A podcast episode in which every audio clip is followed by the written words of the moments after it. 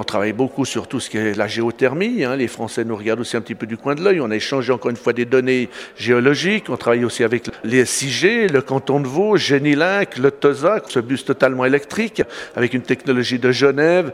On en a énormément. Euh, la qualité de l'eau, le branchement sur les stations d'épuration, la manière dont on ouvre les vannes d'un barrage comme celui de Verbois pour que tout le monde puisse bénéficier de ses besoins et de ses mesures. Je crois qu'on a tellement d'exemples. Il faut que maintenant qu'on exporte un petit peu tout ça, c'est cette manière de faire dans cette région. Elle est là et c'est bien une collaboration qu'on met en avant et rien d'autre.